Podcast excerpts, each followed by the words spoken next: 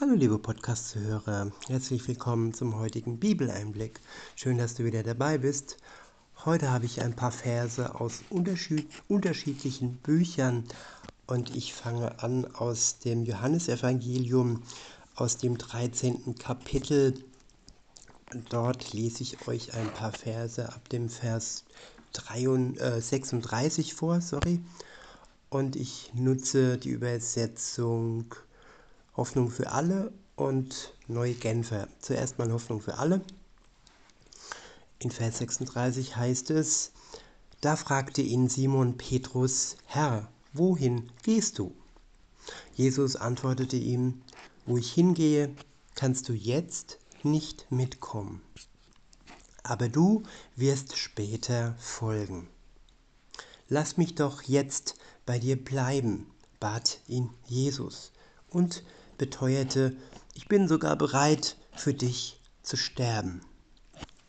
Da antwortete Jesus, du willst für mich sterben?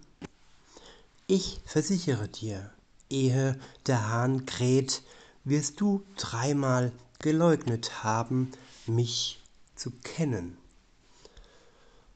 Soweit aus der Hoffnung für alle Übersetzung. Und jetzt noch aus der neuen Genfer Übersetzung. Blöde, blöde. Da ist sie. So, und dort heißt es, Herr, fragte Simon Petrus, wohin gehst du? Jesus gab ihm zur Antwort, wo ich hingehe, kannst du jetzt nicht mitkommen, aber später wirst du mir dorthin folgen. Petrus entgegnete, Herr, warum kann ich nicht jetzt schon mitkommen? Ich bin bereit, mein Leben für dich herzugeben. Du willst dein Leben für mich hergeben? antwortete, erwiderte Jesus, ich sage dir, noch bevor der Hahn kräht, wirst du mich dreimal verleugnen. Ja, Jesus hat den kompletten Überblick. Er weiß, wie Petrus reagieren wird in der Zukunft. Und wenn er nicht wüsste, wie die Menschen in der Zukunft reagieren würden, wenn er nicht wüsste, dass die Menschen in der Zukunft sündigen würden, dann hätte Jesus nicht den Weg gehen brauchen, den er gegangen ist, nämlich ans Kreuz für die Menschheit, für alle die, die ihre Schuld einsehen, die es bereuen, was sie taten. Und wenn wir jetzt Petrus mal betrachten, ja, was hat Petrus getan? Er hatte eine enge Beziehung zu Jesus. Man könnte sagen, beide waren beste Freunde. Sie sind durch dick und dünn gegangen und Petrus hatte sogar vor, ja, äh, ja, mit seiner menschlichen Naivität zu dem Zeitpunkt, ja, für Jesus sein Leben zu lassen. Aber er war in einem Stadium, wo er dazu einfach noch nicht reif genug gewesen wäre. Und das wusste Jesus er hat praktisch schon vorausgesehen, was passieren wird. Zusammengefasst kann man sagen, Jesus ähm, ja, wurde dann abgeführt von den Soldaten. Er wurde ja ausgepeitscht, gefangen genommen und ähm, in dieser Nacht, wo Jesus weg war, da war Petrus durcheinander. Er war enttäuscht und er hat wohl rebelliert. Er war, ja, er hat kurz zuvor noch einem Soldaten das Ohr abgehauen, so in seiner Überschwänglichkeit, in seiner Wut, so nach dem Motto, du kannst doch jetzt hier nicht meinen besten Freund abführen. Nein, das geht nicht. Und Jesus hat ihn dann zurechtgewiesen, richtig barsch, aber auch nötigerweise zurechtgewiesen, denn das, was geschehen musste, das musste geschehen. Und Petrus stellte sich da recht trotzig dagegen. Und nun ja, vielleicht hat ihm das auch noch ein bisschen, hat das auch noch ein bisschen nachgewirkt, diese Zurechtweisung Jesu, ich weiß es nicht. Auf jeden Fall kam dann die nächste Trotzreaktion von ihm abends am Feuer, als man ihn fragte, ich glaube, es waren auch noch ein paar Soldaten in der Nähe, man fragte ihn, bist du nicht der, der mit Jesus äh, unterwegs war? Und ja, er hat dann ganz feige geantwortet, nein, das bin ich nicht. Und wenn man das jetzt einmal getan hätte, okay. Und wenn man dann bereut hätte, okay. Nein, er hat es dreimal getan. Er hat Jesus dreimal verleugnet. Und so wie es Jesus vorausgesagt hatte, direkt nach dem dritten Mal krähte der Hahn. Und Jesus erinnerte sich wieder daran, dass, äh, und Petrus, sorry, Petrus erinnerte sich dann wieder daran, dass Petrus ihm das schon vorausgesagt hatte, dass er ihn dreimal verleugnet, bis der Hahn kräht. Und als ihm das klar wurde, weinte er bitterlich dreimal verleugnet. Und als er dann Jesus wieder getroffen hat nach seiner Auferstehung, ja, dann hat Jesus Ähnliches getan. Er hat ihn dreimal gefragt, Petrus, liebst du mich? Und ja, irgendwie war das ziemlich schwierig für Petrus, denn beim ersten Mal war es ihm doch schon klar. Dann beim zweiten Mal, ja, hat er wieder geantwortet, ja, Jesus, ich liebe dich. Und dann beim dritten Mal, ob es ihm dann, ja, klar geworden ist, dass Jesus ihn dreimal fragen musste, so genauso wie auch er ihn dreimal verleugnet hatte, um das Schwerwiegende wirklich klar zu machen, was passiert ist, dass der beste Freund ja ihn dreimal verleugnet hat. Und das sind wir Menschen, liebe Zuhörerinnen, lieber Zuhörer.